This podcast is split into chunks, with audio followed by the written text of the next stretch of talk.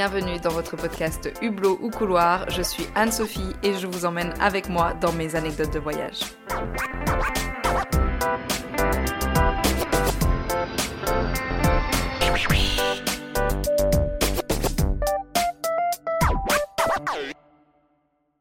Hello la team, j'espère que vous allez bien. Est-ce que vous avez passé un bon week-end? De mon côté, si vous me suivez sur les réseaux sociaux et si vous avez écouté mon podcast sur les objectifs 2024, vous savez que la semaine dernière était ma première semaine de freelance. Eh ben, elle était bien chargée. Je m'étais dit que j'allais enregistrer ce podcast en avance, tranquille. Eh bien, sachez qu'on est dimanche et qu'il est 17h. Voilà, une très belle organisation. Bon, je vous ai laissé la semaine dernière sur une fin en suspense. Ne m'en voulez pas, j'adore les teasings. Et comme à chaque fois, j'ai reçu des messages de plainte de certains auditeurs. Alors on repart de suite ensemble en Malaisie. Si vous n'avez pas écouté l'épisode de la semaine dernière, s'il vous plaît, allez le découvrir avant d'écouter celui-ci. Et comme je sais que certains auront la flemme, oui oui, je vous vois dans les stats, tout de suite, une petite remise en contexte. On est en 2015, je suis en tour du monde, j'ai rejoint mon ex Aaron en Asie et sur un coup de tête, on part explorer la Malaisie. Et on fuit les touristes. Après avoir visité plusieurs îles paradisiaques mais assez connues, on décide de prendre un bateau pour une toute petite île afin d'y passer trois jours.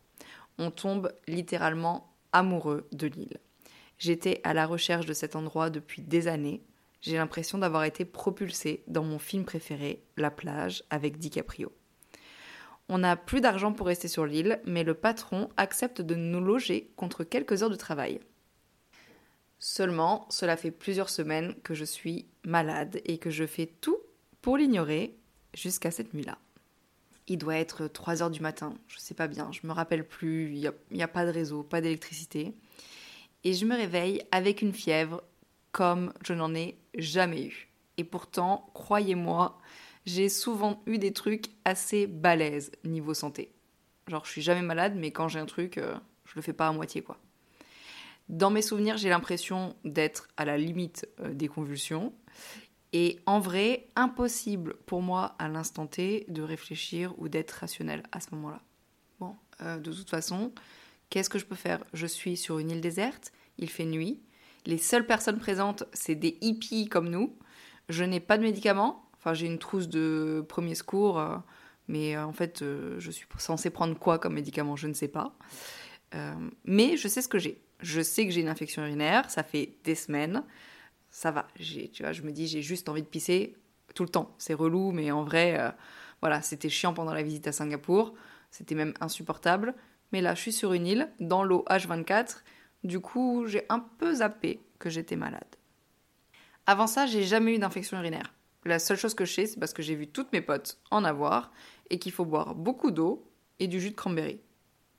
J'ai pas trouvé de jus, mais j'essaye de boire le plus d'eau possible. Alors, qu'est-ce que c'est une infection urinaire? Bah, ce sont des bactéries dans l'urètre ou la vessie, et en vrai, si c'est traité, c'est pas très grave. Par contre, si c'est pas traité, l'infection remonte dans les reins. Pour la petite anecdote, quand je suis revenue en France, j'ai fait un, bilan avec mon médecin et donc je lui ai parlé de ça. Et il m'a défoncé. C'est bon, j'ai le droit à cette phrase. Euh, si vous ne le traitez pas, ça attaque les reins. Et Anne-Sophie, qu'est-ce que c'est les reins? C'est un organe vital. Et il m'a dit que si j'avais été en France, euh, dans l'état euh, que je décris, il m'aurait hospitalisé. Bref, vous l'aurez compris, à 3 heures du matin sur cette île déserte avec plus de 40 de fièvre, j'avais déjà compris que j'avais merdé. Aaron se réveille en panique, je pense que j'étais en train de divaguer. C'est rigolo, quand je repense à la scène, je me vois de l'extérieur, assise sur ce lit de camp, dans le noir, avec juste la lumière de la lune qui passe à travers les fenêtres de la cabane, qui n'a pas de volet, bien évidemment. Entre 3h et 8h du mat, aucune idée de ce qui se passe. En tout cas, dès que le village se réveille, Aaron s'empresse d'aller voir Kerian, qui est le patron de l'établissement. Coup de chance, quand même, c'est aujourd'hui même qu'il part en ville faire les courses mensuelles. Il a un bateau et il va nous emmener et nous déposer devant le médecin. Et il viendra nous rechercher après ses courses.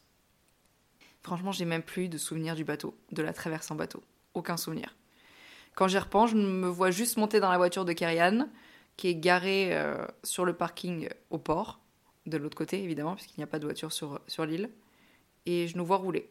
Et il nous dépose devant le premier cabinet médical euh, ouvert. Il y a un bureau d'accueil, avec une toute petite lucarne, pour pouvoir donner les papiers et échanger quelques mots. Derrière, il y a deux jeunes femmes, voilées, qui tiennent le secrétariat. Elles parlent pas très bien anglais. Elles parlent même très peu anglais. Elles comprennent, bon, à ma tête, je pense, qu'on veut voir le médecin. En même temps, forcément, on n'est pas venu pour faire un tennis.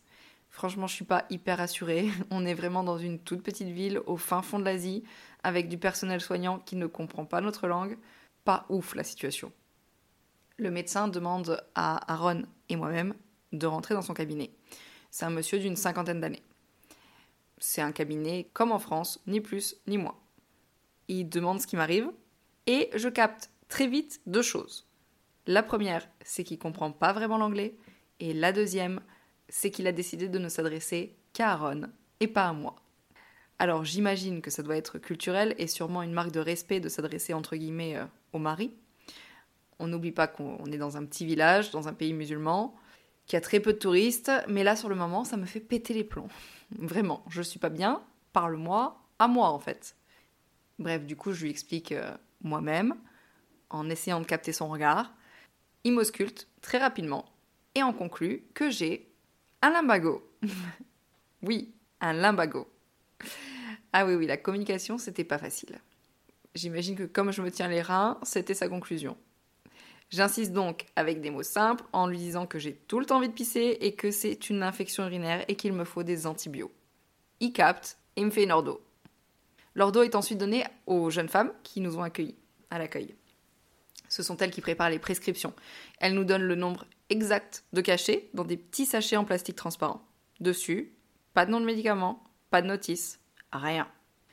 Il n'y a plus qu'à prier pour que le docteur m'ait bien comprise. Pour info, ça m'a coûté environ 30 euros. Et comme je suis partie avec une assurance santé, ça a été remboursé. Vraiment, prenez une assurance, ça va vous coûter quelques centaines d'euros pour l'année, mais c'est indispensable. On sort du cabinet, on avait convenu d'attendre Karian euh, dans la rue pour qu'il nous ramène sur l'île après ses courses. Une heure, deux heures, trois heures, toujours pas de Karian. On est en fin de journée et on n'a pas les moyens de communiquer avec lui, pas de téléphone, rien. Sur nous, on a simplement nos papiers et nos cartes bleues, ce qui est déjà une très bonne chose. Et on se fait une raison, Karian ne reviendra pas nous chercher. Donc heureusement, il y a un hôtel pas très loin. On décide de prendre une chambre, de reprendre le bus et de prendre le bateau demain. On se repose et en vrai, on profite du confort d'une vraie chambre avec clim, un bon matelas, une douche chaude.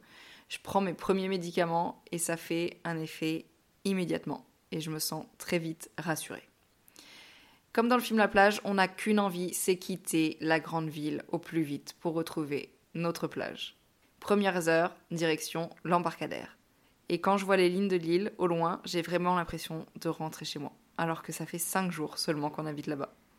Kyrian nous accueille, apparemment ils étaient tous hyper inquiets. Il nous dit être revenu sur place, mais ne pas nous avoir trouvés.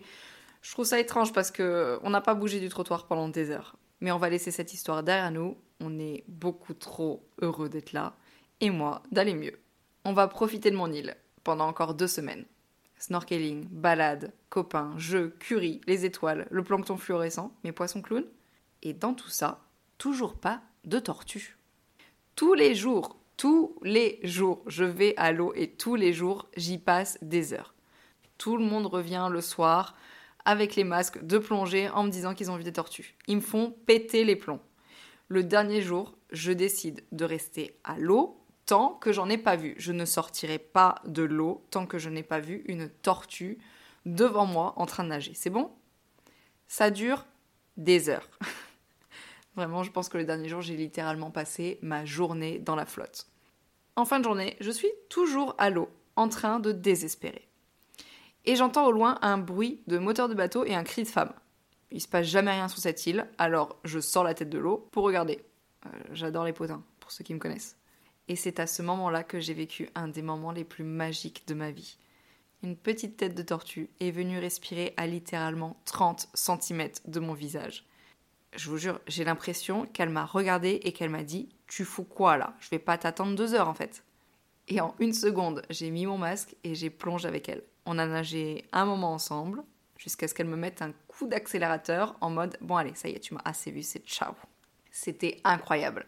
C'était le au revoir dont j'avais besoin pour arriver à quitter mon île. Le lendemain, on dira au revoir aux copains. On promettra de revenir. On promettra de ne pas trop parler de cette île. La vérité, c'est que j'ai peur d'y retourner. Peur que mes beaux souvenirs soient affectés par une nouvelle réalité. Peur de ne pas pouvoir repartir aussi. J'espère que cette anecdote vous aura plu et que je vous aurai un petit peu transporté dans mon île. N'hésitez pas à me suivre sur les réseaux sociaux et à noter et commenter le podcast sur les différentes plateformes. En attendant, n'oubliez pas, voyager, c'est vraiment la meilleure des options. Bisous la team.